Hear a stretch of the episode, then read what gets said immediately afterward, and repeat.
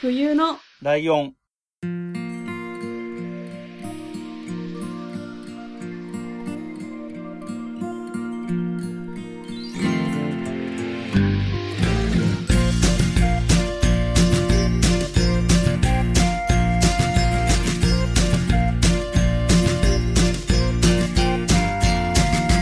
この番組は山梨県出身以外共通点のない2人がそれぞれ好きなことを話す番組です。冬のライオン第197回椿ライドウです。真冬です。よろしくお願いしま。ますえーはいこの配信が3月最後の配信で、はあ、ちょっと気づいたんですけど、新生活が始まる時期じゃないですか。うん。なんか、大学進学したとか、社会人になったとか。まあ、そうですね。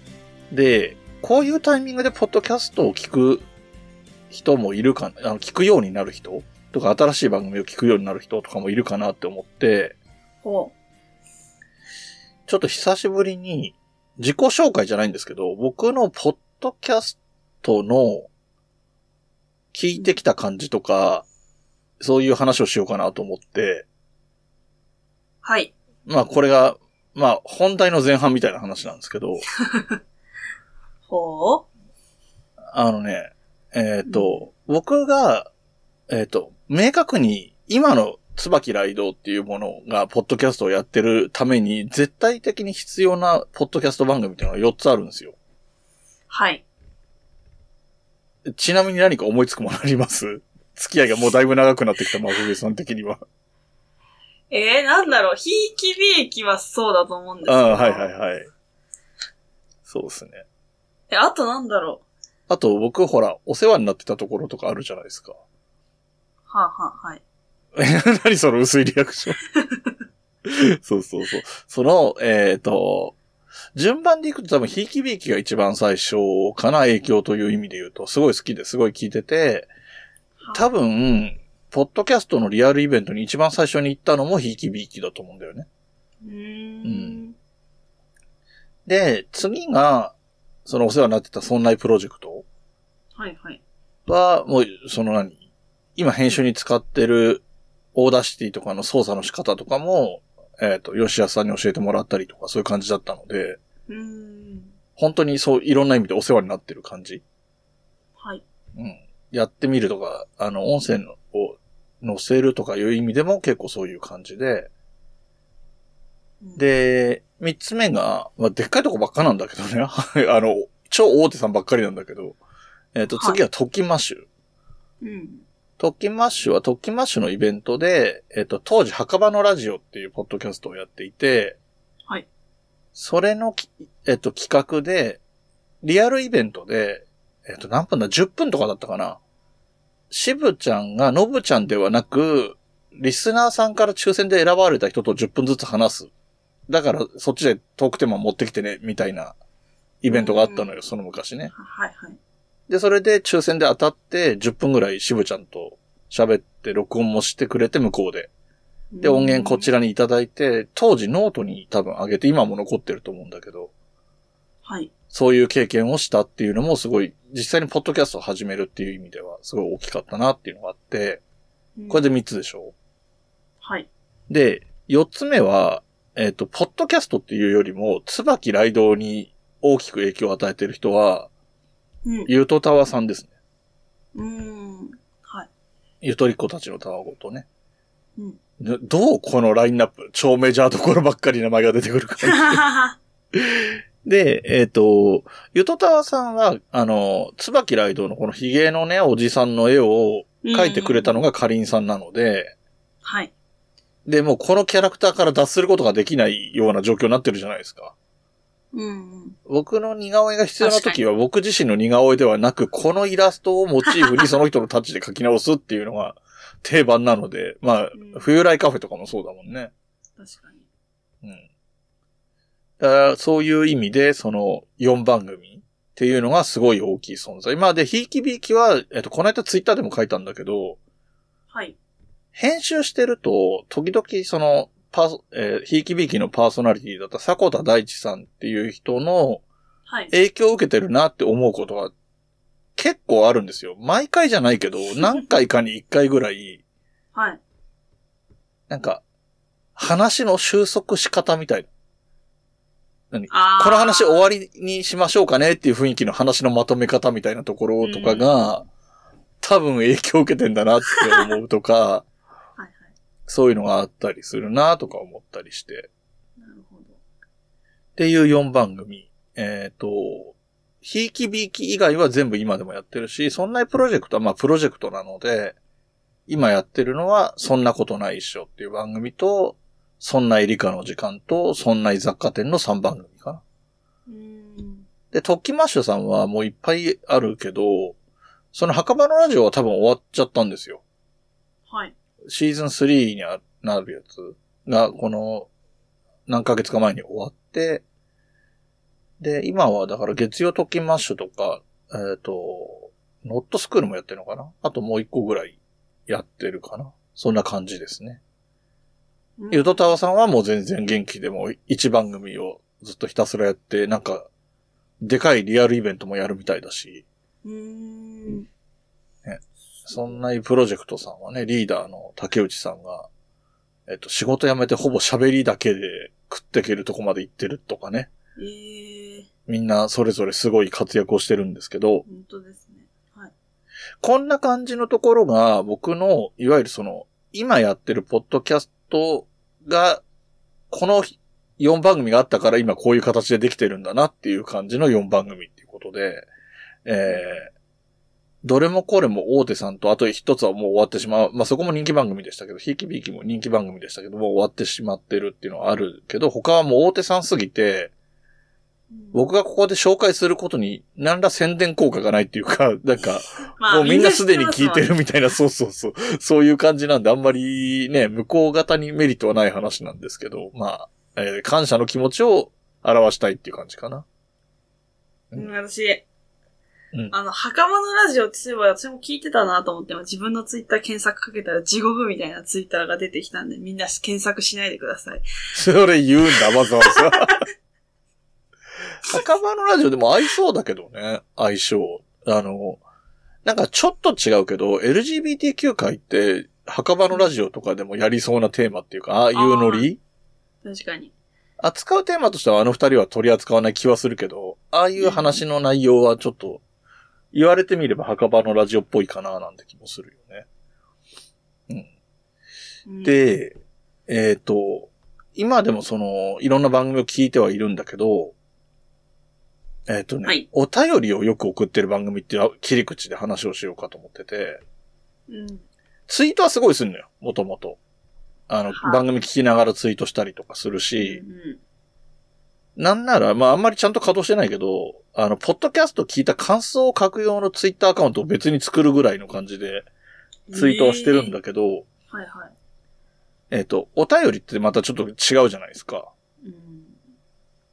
なんか、はい。冬のライオンも一応ツイートは読まないけど、お便りとか DM とかは読みますっていうスタンスでやってるし、はい。他の番組聞いててもそういう番組って結構あるんだよね。あの、ツイツイート自体は読まないとか、あの、話題にするとしても、あの、そのまま読むんじゃなくて、ツイッターでこの人がこんなようなこと言っててさ、みたいなぐらいでしか言わないとかね。ああ、はいはいはい。あうん。そういうのがある中で、だからツイートはいっぱいしてるんだけど、お便りをすごい送ってる番組っていうと、えっ、と、真冬さんにも身近というか、ちょっとイメ思い浮かびそうなところで言うと、えっ、と、はいあ、あそこの辺の人たちですよ。あの、ホポッドキャストフリークス主催者勢みたいなところの、マーヤさんがやってる、えー、あと、まあ、ともくんともね、この番組に来てもらって話してるけど、えー彼女に三国志を話し始めたら止まらなくなったんだがっていう番組は、お便りの募集が、時々あるのね。テーマ募集みたいなのが。うん。あの、三国志っていう長い話の、が10章に大きく分かれてて、その1章ごとに、ちょっと何？ブレイクっていう、アイスブレイクっていうの？今時で言うと、わかんないけど、はいはい。ちょっと一旦休憩みたいな感じでお便りを募集して、そ、その時に、例えば好きな武将みたいなのやったりとか、そういう、こうテーマを設けてお便りを募集みたいなのがあるので、そこにはすごい送ってたりとか、あとはその、フリークス系で言うと、ゆうすけさんの少し不思議ないと。はい。はもう元々僕も藤子不二雄が大好きだから、うんあ、この話知ってる、この時のこういう、この頃こんな感じだったなとかそういうのをお便りで送ったりとかするので、まあ割とまめに送ってる。うーん、はいはい。うん。まあこれは完全に好きだからなんだけど、うん、で、えっと、もう一つ、あのね、すごい頻繁でもないんだけど、長く聞いてるから、送った数が結構多い番組があって、ほえーこれが、えー今回のメインの話なんですけど、主に日本の歴史のことを話すラジオ、略しておもれきっていう番組なんですね。う。はい。これって番組自体って、あの、目にしたこととかあります？そのアートワークを見たことあるとか。なんか皆さんのツイッターのハッシュタグでよく見かけるなああ。おもれきって書いてあるやつがね。そっかそっか。あい、あのね、この番組自体のことで言うと、あの、めちゃめちゃもう長くやってるんですけど、はい。えっと、最近、えっと、前はシーサーブログでやってたのを、最近多分、あれに変えたのかな？アンカーに変えたのかな？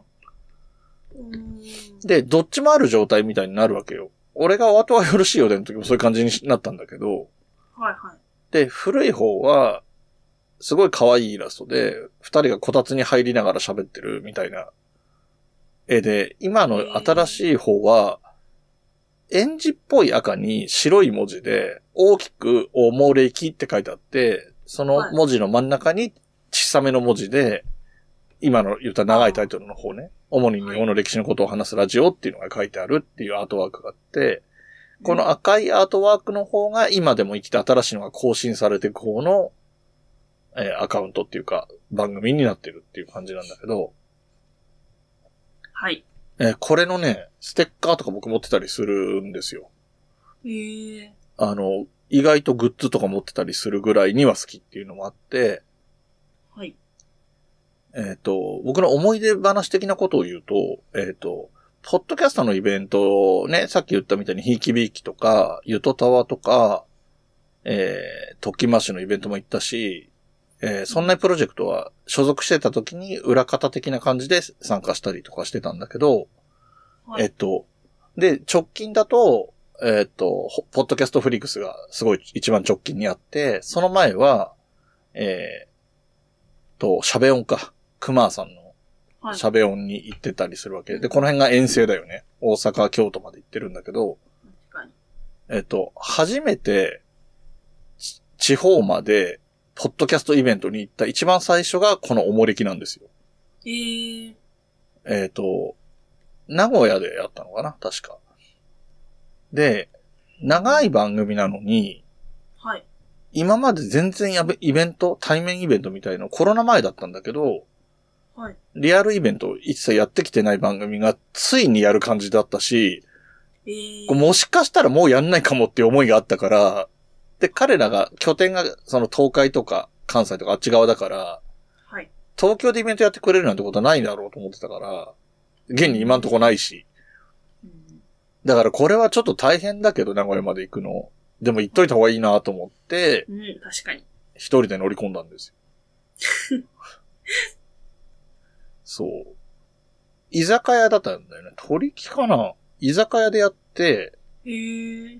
50人ぐらいの貸し切りみたいな感じだったの。普通の和風の居酒屋で。で、うん。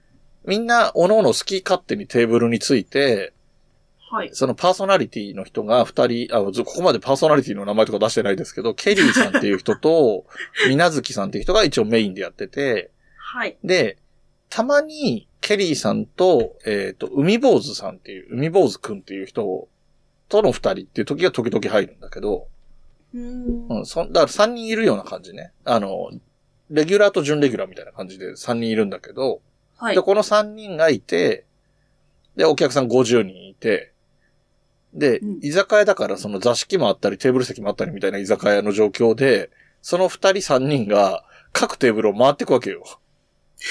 で、いろんな話をして、で、そのま、そのテーブルに回ってくるまでは、その自分がついたテーブルのリスナー同士で飲み食いしながら喋るみたいな感じで。ああ、はい。そう。で、だから、まあ言っても、ポッドキャストでこの番組しか聞いてませんっていう人もいるけど、うん。まあ、いくつかは聞いてたりするじゃない？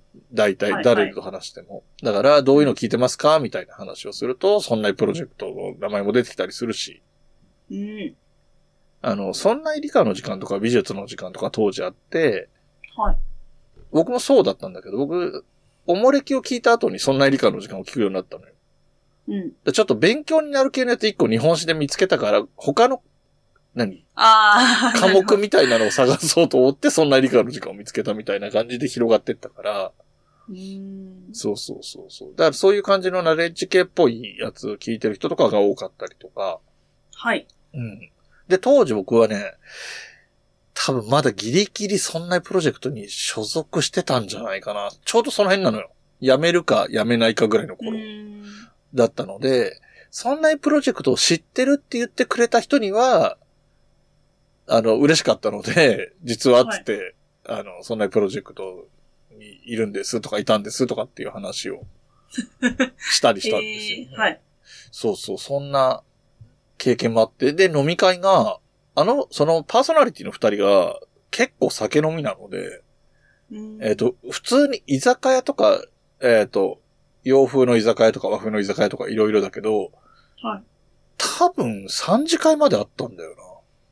えーで、夜中まで飲んで、ひたすらそれっていう感じ。ひたすらみんなでワイワイ話す。なんか、あ、ちょっと抽選会みたいなのはあったけど、一次会の終わりとかで、うんあの、抽選会みたいなのやって当たった人になんとかみたいなのはあったんだけど、そのぐらいで、もうほぼひたすらみんなで喋るみたいな 飲み会だったんだけど、面白かったですよう。んあのーその、そん、えー、違う違う違う、おもれきの、えっ、と、曲を作ってくれてる人が、えっ、と、フリーダムチンパンジーっていうポッバンドで、ポッドキャストもやってる、フリーダムチンパンジーポッドキャストっていうのをやってる佐藤さんっていう人がはいはいたり、もう来てたり、あと、さっき言ったそのこたつに入ってる二人の絵とか、他の歴史っぽいバージョンもあるのね。その、メインで話してる、えー、ケリーさんと水月さんを、それも想像なんですけどね。椿ライドと一緒で、会ったことない時にイメージで描いてるイラストなんだけど、うんその二人が、例えば、江戸時代だったら、江戸時代っぽい衣装を着てたりとか、古代だったら古代で卑弥呼みたいな格好してたりみたいな感じの、そういう可愛い感じのイラストを描いてる人なんだけど、はいはい。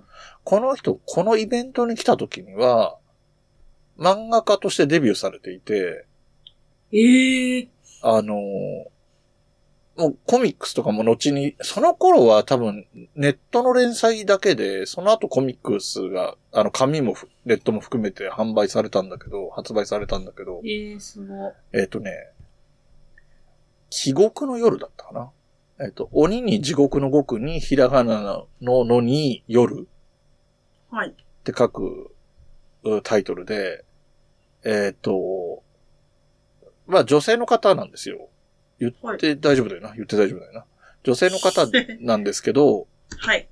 えっと、エロ要素が入ってるホラー漫画で、まあ女の子の可愛い感じとかはまあ女性が描いてるっぽいなっていう感じはあるんだけど、ちょっと少女漫画よりの絵だけど、でも系統としては多分ヤングジャンプのネット版みたいなやつに連載してたのかな確か。だから漫画はヤングジャンプから出てるはずなんだけど、そうそう。でもそういうレベルの人？だ要するに、要するに、プロの漫画家ですよ。簡単に言うと。そう、そういう人が、ただそんな、あの、漫画家として、こう、連載が始まったりする前に書いてくれてたアートワークが使われてたりもすると。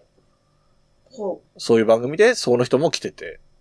う。ええそう。その漫画家さん、なんかちょっと背がちっこめな、可愛らしい感じの女の方で、うんこういう人がこんな感じの書くんだって、後々漫画の方を見て、びっくりしたみたいな感じだったんですけど、うんそうそう、そんな人もいたりとか、っていう感じで、そのイベント自体はすごい楽しかったんだけども、はい。えっ、と、そもそもどんな番組かっていうのを全然話してないので、うんそろそろはその話をするんですけど、でもタイトル聞けばわかりますよねっていう感じなんですよ。うん確かに。主に日本の歴史のことを話すラジオなんですよ。はいはい。まさにそのまんまなんだけど、ただ、えっ、と、え、そうだ、歴史の番組って多分聞いたことないでしょ？歴史そんな好きじゃないもんね。はい。歴史の番組って聞いたらさ、例えばね、勝手に先に言っちゃうと、イメージとして、うん歴史の日本史の授業みたいに古い方から順番にやってくとかさ、うんそんなイメージかなって思うんだけど、はいはい。もうなんかね、全然違くて、で、テーマもなんかすごいバラバラっていうのへえ。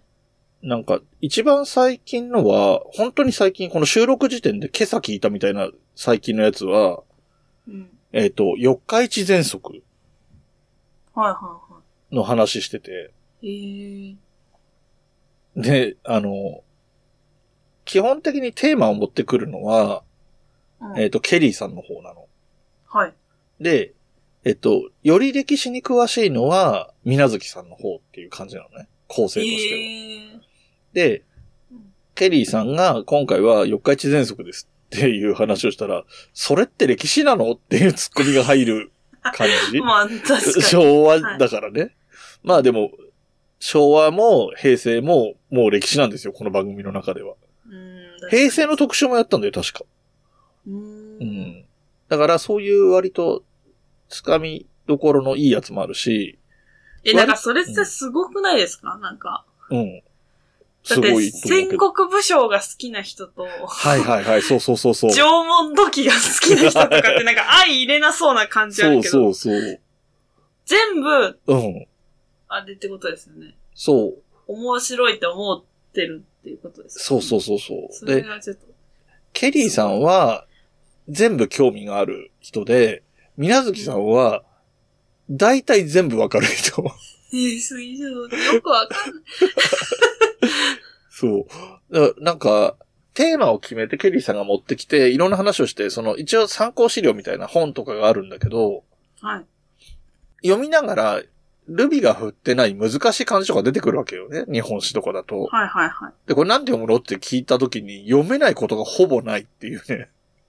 みなずきさん。ごく稀にはあるけど、ほぼなくて、え、それね、趣味なんですか？趣味なんじゃない？ええなんか、その、この二人は、ケリーさんとみなずきさんは、多分もともとは、鉄道旅の仲間みたいな、他にも何人かいるグループみたいので一緒になった人みたいで。で、鉄道旅でいろんなとこ行って、旧所とか、旧所名跡？はい。だからお寺とかさ、古墳とかさ、神社とかお城とか行くじゃない？はいはい。そうす、そういうのを興味を持ってるケリーさんが、これなんでこうなんだろうとか言うと、みなずきさんが大体答えられるみたいな 状況があって、じゃあやってみようみたいな感じで始まったって確かそんな話だったと思います。えーそう。で、えっと、その内容の話で言うと、あの、真面目っていうか勉強っぽいので言うと、共通テストあるじゃないですか。真冬さんの頃はセンター試験かな？俺の頃もギリギリセンター試験だったかな？はい。はい。えっ、と、これの日本史 B を、えっ、と、二人は全問解いてるみたいです。あの、正解不正解問わずね。普通に時間通りでやってるのかな？で、えーケリーさんの方が、自分、自己採点して、間違えたところを中心に振り返る。全問はできないから、はい。それを選んで、まあ比較的自分が間違えたっていうのをあえて紹介することが多いんだけど、うーん。だから、よ、ぼ問題文読んでさ、あれ選択式だからさ、はい。正しいものを選べとかさ、正しい組み合わせを選べとかじゃん？はい。で、それを、これはこういうことだから、これは間違ってると思ったんだよね、とか言うと、合ってるのにそういうこと言うと、みなずきさんが、あーとか言ってるのね。で、こうとこうで、こう、この組み合わせだと思ったっつって外れとか、あの、うん勘違いして選んだんだけど当たってるファインプレーとかあったりとか、そういう話をしてるっていう共通テストの回があったり、えー、私、あと2問で、うん。学費免除だったんですよ、日本史。あー、すげえ、あ、じゃあすげえじゃん、頑張ったじゃん。いや、でも違う、それは英語がめっちゃできたから、その、何、あ3教科でそういうこと？なるほど。何点以上みたいなやつだったんですけど、だから、に、日本史が適当にや当たってれば、あとちょっと。ああ、そうか、そういうことか。だだから、いや、その、こ、子供の時に出会いたかったですよね。あ、そういう。でもそうう。そうそう、そうだったよ。なんか、えっと、なんていうのかな。好きになったりとか、もしくは、そこだけたまたまこれ聞いたから覚えてたとか、いや、絶対あると思う。うん、そういうのあると思う。だからなんか、例えばだから、さっき、えー言ったので、言う、ちょっと言ったけど、平成の言葉っていうシリーズがあったり、はいはで直近でやってる平成の言葉、平成5年の新語・流行語の話をしてるとかね。い。あ、おもろそこういうやつの会話、えっと、みなずきさんじゃなくて海坊主くんと一緒にやってる。う。ああ、なるほど。でう、んあとね、鉄道昇華っていうシリーズもあって、はい。あのーなんだ、歌があるんです。その駅を次々紹介していく。東海道、東京から始まってみたいな感じで一駅ずつ紹介していく歌、鉄道昇華っていうのがあるんだけど、これがまあまあできたのが古い、明治の頃にできてるから、その時に歌われてる景色のこととかを、えー、みなずきさんが解説するみたいなね。すごっ。話とか、あと、えー、歴、最近し始まった新シリーズは歴史ニュースっつって、はい。えっ、と、新聞を、新聞の中にある歴史に関する記事を取り、ピックアップして、で、これどれの話しようかっつって、記事を読んで雑談するみたいなやつとかね。うーん。で結構幅広いでしょなんか、確かに。それなら聞けるみたいな、その、いわゆる、一般的に言うところの、歴史苦手っていうタイプの真冬さんでも、あ、これなら聞けそうとかさ。うん、確かに。えー、あと最近のところで言うと、えっ、と、主に、だから、えっ、と、うん、そこ気になってたんですそうそう。時他は何が？時々世界史っぽい話もするのよ。あ、そういうこと？はい。そうそうそう。だから、日本とも関係があるけど、東方見聞録って言って、マルコ・ポーロかな？うん、が、ん書いた東方見聞録っていうのに日本が出てくる。あの、ジパングっていう黄金の国があるよっていう話が書かれたっていうのがあるんだけど、はい。このマルコ・ポーロってそもそもどういう人って話をしてたりとか、へーで、あとね、面白いので言うと、毎年1月はお金にまつわる話をするっていう風になってて、ん？だから、和道、一番最近のは和道開鎮。あの、銭形平次が投げるお金みたいな四角い穴が開いてるお金ね。うんそれの話とかね。その前なんでや、なんだったんだろうすぐ出るかなちょちょっと待って。ちょっと、きょその1年前のお金の話が何かすごい気になってるんで。何だったんだろうな。え？あれ？全然。あ、そっか。探しづらい。あのー7月にアプリ、アプリじゃない、そう、あのー配信方法を変えたから、あ日付が7月7日しかない。そうか、そういうことも起こるのか。あ、でもなんか話、別の話で言うと、女性天皇の話とか。あと武器シリーズとかで、剣とか弓とかそういうテーマのもあるし、うん。あとね、あれとかあった。あの、和装の、和服の、古い和服、その、例えば十二人とか、あ、じゃない、鎧とかの着方みたいな話とか、えー。どうやって身につけるのかみたいなのとか、あとはね、さっき、えっ、と、毎年、1月はお金の話なんだけど、50回ごとの切り番は割と有名な歴史上の人物を取り上げるとかで、聖徳太子とかそういううん。有名な人を取り上げたりしてますね。と面白そ。う。うん。ん？なんか言いかけませんでした？あ、いいや、いいや。なるほどって言いましあた。ああもちろん、あと定期的にお便り会とかも入るしね。うん。なんか面白いのもあるよ。諸国温泉効能館っていう、だから昔の人が書いた全国の温泉の紹介してる書物みたいなのの話とか。ああ、面白いなのね。えっ、と、大正時代のお悩みっていうのがあって、はい。えっ、と、大正時代の新聞に掲載された悩み相談を現代人の僕たちが好き勝手に答えるっていうの。でこの辺がまあちょっと主にの、主にじゃない部分かなって気もするけどね。確かに。うんそうです。ね。だだからこの辺が、この辺が多分、あ、小判ですね。一個前は小判。一年、2021年の多分、一番最初は小判を作ろうっていうテーマですね。どう、どういう製法で作られてたかみたいな話かな、多分。そう。だから、真冬さんにこれを全部聞くと勉強になるよっていうのはちょっとハードルが高いと思うけど、面白そうなやつ。確かに。例えばね、さっき言った、えっと、平成の言葉っていうのがあったんだけど、100歳の言葉っていうシリーズもあって、これも1年に1回やるやつなんだけど、その年から見て100年前の流行語。うんうん。だから2022年かなっていうと、大正9年の新語・流行語を紹介するとか。ああ、なるほどね。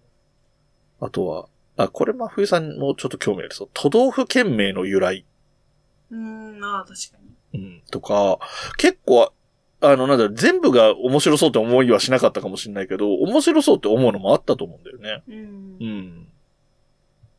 ちなみに都道府県名の由来も、海坊主くんが出てくるパターンのやつですね。うん。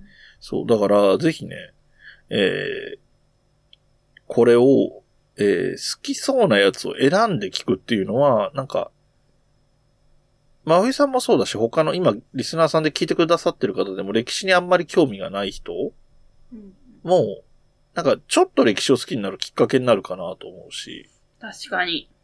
あと、遊びでやってて面白いのは、妄想大河っていうシリーズがあって。大河ドラマってあるじゃないですか、日曜日の夜やってるやつ。はい。今で言うとどうする家康ってやつで、主人公が徳川家康。で、去年だったら鎌倉殿の13人とか、うんそういうやつがあるわけだけど、えっ、と、歴史好きだからできることなんだけど、この人を、この歴史上の人物を主役にしたら、配役どうするって話でめっちゃ盛り上がってる。そう。で、なんか意外とちゃんと、だからそういう大河ドラマとかも好きだったりするから、役者のチョイスとかも面白くって、うん。えーそう。だから、真冬さんが歴史が少し詳しくなってこれを聞くと、この、ここの妄想大河シリーズみたいのだと、こういう雰囲気の人だから、この人って、ケリーさんとか水月さんが言ってるのに、聞きながら、え、だったら、てっぺいくんでいいじゃんみたいな反応ができる はずなのよ。確かに。でそういう楽しさはあるかなとは思いますね。そう。で、このね、そのいろんなシリーズがあって、で、シリーズ長いのは一つの大きいテーマで何回かにわたるやつもあったり、前後編とかもあるんだけど、うん。うん。で、このいっぱいあるシリーズがなんとですね、この4月で、えー500回を迎えるとすごいっす。いうことなんですよ。はい。で、えっ、と、夏ぐらいに丸10周年かな ?7 月って言ったかな？へで、10年で500回だから、ーうん。1回も休んでないっていうね、恐ろしいことなん話。ですよ。はい。っていうことで、ここで一旦ですね、そのケリーさんからメッセージを番組宛てにいただけましたので、はい。これを聞いてもらおうかなと思います。はい。では、お聞きください。はい。冬のライオンをお聞きの皆様、ライドウさん、真冬さん、こんにちは。ケリーです。えー僕が配信しているポッドキャスト番組、主に日本の歴史のことを話すラジオ、略しておもれきが2023年4月に配信500回を迎えます。えー10年間、1回も休みもなく、毎週欠かさず配信し続けて、えー500回を迎えました。えーとても頑張ってきたので、皆さんから褒めていただきたくって、で、また聞いていただきたくって、えーと、メッセージを送っております。はい。えーっと、ぜひぜひぜひね、聞いてください。あの、500回記念したちょっとグッズとかも用意しておりますのでね。で、500回、ちょっと、いつもより、ボリューム、かなりボリュームで、えっ、と、配信する予定です。ぜひお聞きください。はい。ということでお聞きいただきましたが、僕がフライングで、えー、500回とか休んでないっていう大切なワードを出しちゃったんですけど、でも本当にすごくて、なんか、あのね、なんか難しいじゃないですか。普通に。はい。あの、毎週休まず配信するのってなんかあることがあるから。うん。まあ、実際例えば冬のライオンでも真冬さんがお休み取った時っていうのが何だ、何度かあって、はい。えっ、と、一回は僕が一人で喋った回があったり、代わりに、えー、月刊〇〇レポートのミカさんを代役として迎えたりとか、そういうことをやって、冬のライオンもまあ3年程度ですけど、一応休まずには来てるんですよ。おー、すごい。で、でも、えっと、この、おもれきの二人ってそんなに近くに住んでないのね。でも対面で撮ってるのよ。え？はい。だから、会う頻度がすごい大変だから、一回で結構な話数撮る。うん。5本撮りとかする。はい。でも、その日潰して1本撮る、1本っていうか5本とか6本とか撮るらしいんだけど、だから、ある程度ストックがある状態になるし、それがつい、消化しきらないうちに次をやるってやれば、まあなんとかなるんだけど、でも、お互いの両方の都合が良くなきゃいけないから、うんしかも対面だし、5、6本取るってなったら1日仕事だから、うん。あの、フルで1日空いてる日を2人が会わなきゃダメだから、確かに。取れないこともあるのよ、その、一周遅れちゃうみたいな。うん。この時のために、ストックも結構な数用意してるんだって。えぐっいつやってもいいように、季節的な話題をしなかったりとか、今のは、こ今これ流行ってるよねとかを一切入れずにやるみたいなのを、ストックとして作って、飛ばさないっていうのをやってるんだって。意識高。意識高いよね。でも、でもそんぐらい考えないと、10年続けて、しかも休まない。だって、そのトークテーマみたいなのって大変じゃない？その歴史って縛りがあるから、歴史好きだからできることだけど、はい。だって、我々だって大変じゃないですか。好きなこと話せばいいよって言われたってテーマ作るの難しいじゃないですか。毎週とかやってると。それを歴史っていう条件縛った上で、うん毎週やってるだけでも大変なのに、すごいなって本当に改めて思います。なるほど。っていう感じかな。だからすごい好きだからイベントも行ったりグッズも買ったりね、うんしてるし。で、ケリーさんとは、えっ、と、リアルで2回かな ?2 回だな。2回会ってて、はい。1回はその、おもれきのイベントの時で、2回目は、えっ、と、名古屋に行った時に、それこそゆうすけさんとかとも一緒に会ったんだけど、少し不思議ないとか始まるちょっと前だったのよ。うん。始めようとしてるっていうタイミングだったかな？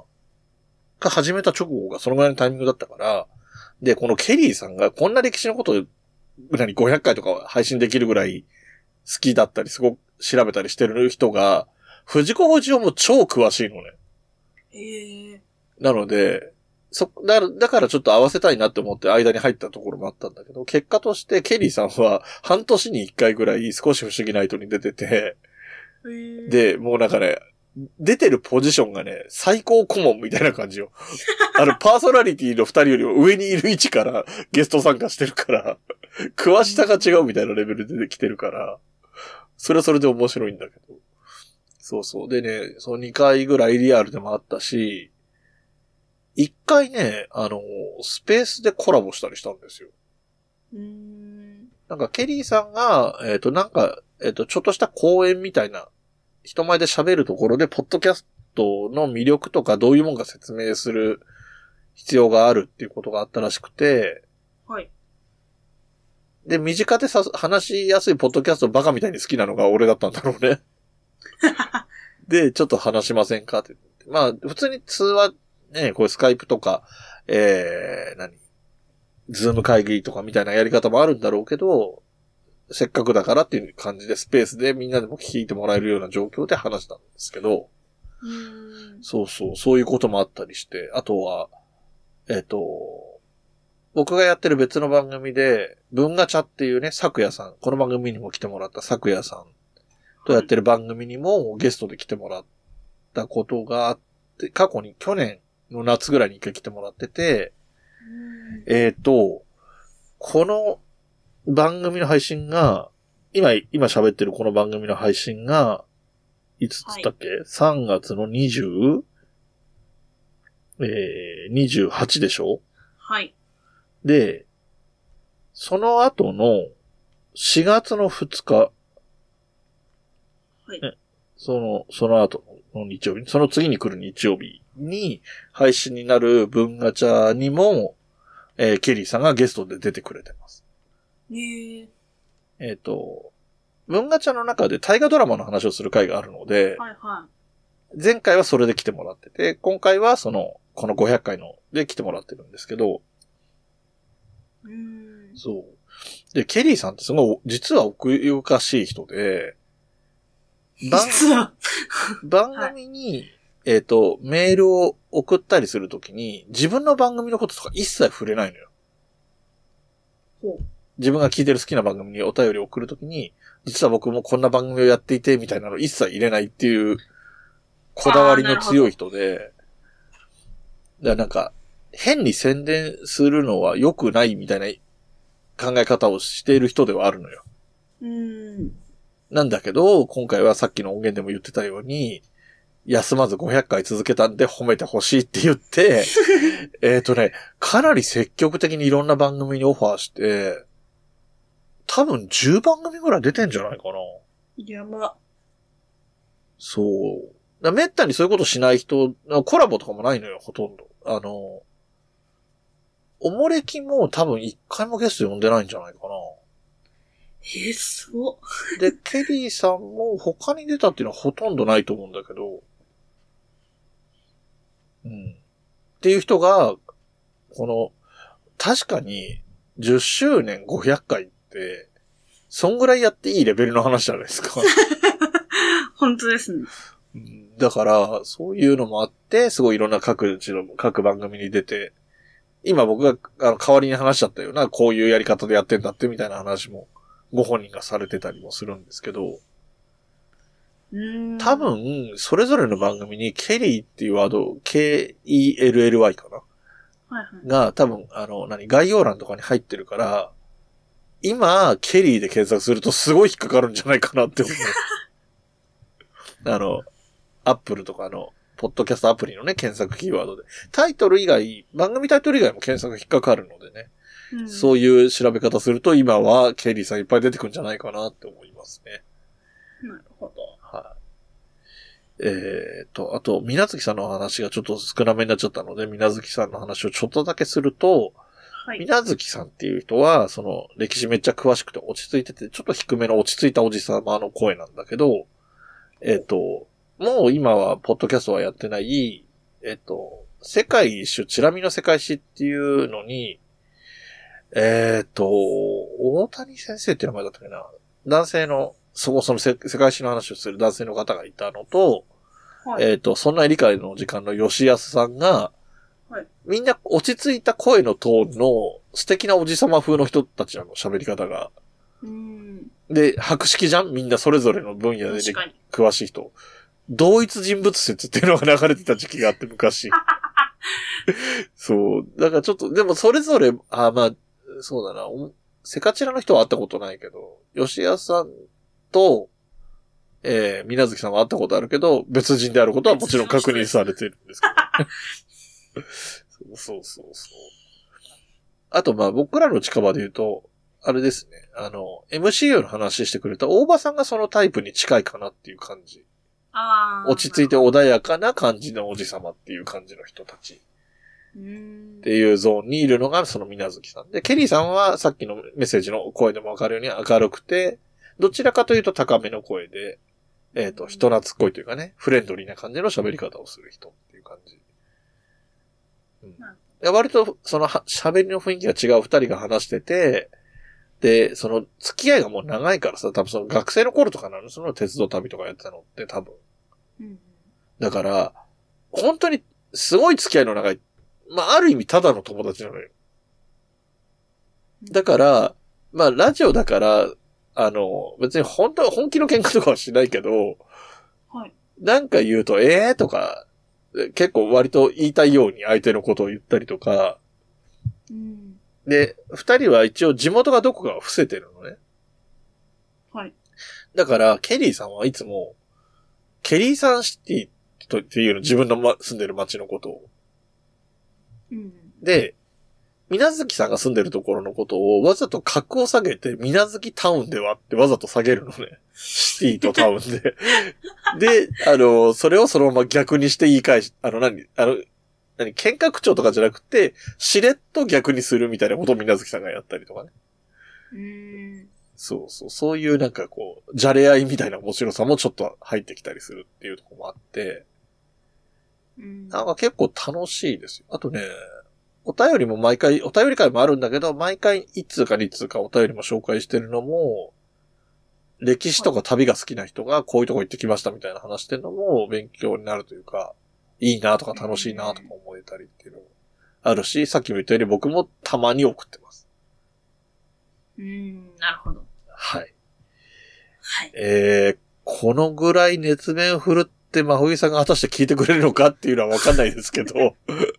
まあでも、本当になんか一個ぐらいギリでもいいから、全部の中で一番面白そうなやつぐらいは聞いたらいいかなとは思う。なんか楽しいと思うけどね。あの、難しい話も多いの。その本に基づいて、こういう、ここにこういうふうに書いてあるけど、これは具体的にはどういうこととかそういうレベルの話も出てくる回もあるから、回の選び方は、その好みと好きなジャンルによって違うかなとは思うけど。で、その、何しろ500個もあるんだから、好きなの選んで聞けばいいと思うし、ハマったら全部聞けばいいっていうところかな。うんうん。はい。なるほど。ということで、結構、これ僕長く話せないんじゃないかと思って心配してたんですけど、十分話せましたね。うん、確かに。いや、ぜひ来てほしいですね。あ、私を叱りつけてほしい。歴史苦手キャラとして。うんああ、でも、そうですね。そう、ま、まんざら、あの、話したこともないポッドキャスターさんとかいうわけではないから、いずれ来ていただいてもいいかもしれないですね。そう、でもそんなに、本当にそんなにゲストに出ない人なんでね、なかなか難しいかもしれないけど、まあちょっと、あの、タイミングを見計らってまあいね。つか機会があれば。はい。はい。今500回でしょ ?1 年後とかに呼ぶと555回が来週配信ですみたいなタイミングで呼べるかもしれないです。はい。じゃあ、そんなわけで、えっ、と、今回紹介したのは冒頭の方でね、僕がどういうポッドキャストに影響を受けてきたかっていう話から、はい。えー、メインの主な話は主に日本の歴史のことを話すラジオの話でした。となるほど。はい。いうことでした。ありがとうございます。はーい。えー、ということで、番組は、この番組は全然構成らしい構成がないので、このまま終わりに向かっていくわけなんですけど、はい。えー、っとね、なんか、ありますか？紹介、あ紹介っていうか、報告、連絡報告、相談的な。相談は違うわ。相談はしなくていいけど、いや、もうこれが配信されている頃ですね。3月末ですね。はい。あと、まあ、た過去の話にはなるんですが、3月、えっ、と、いくつだ ?25 だか6だか土曜日。から神代桜やってますんで。おー。じゃあもう始まってて、はいでもまだも、まだすぐ後だから、25、6ぐらいから始まってるんだったら、今日だったらまだやってる最中だね。そうですね。多分4月1、2ぐらいの土日がピークになるのではないか。まあ、桜しと天気次第ですけど。でも、いい時期だよね。で、1、2ぐらいって土日ぐらいってことでしょ？まあ、そうですね。うん。いい感じじゃないですか。ちょうどいいよね。多分、東京とまたね、ちょっと時期がずれるから、恐ろしいですけど、だから。ああ、お仕事的にはね、大変だろうけど。はい。えー、ということですね。見に来てください、桜を。はい。そうですね。えっと、神代桜の時は何を売ってるんですか？お団子？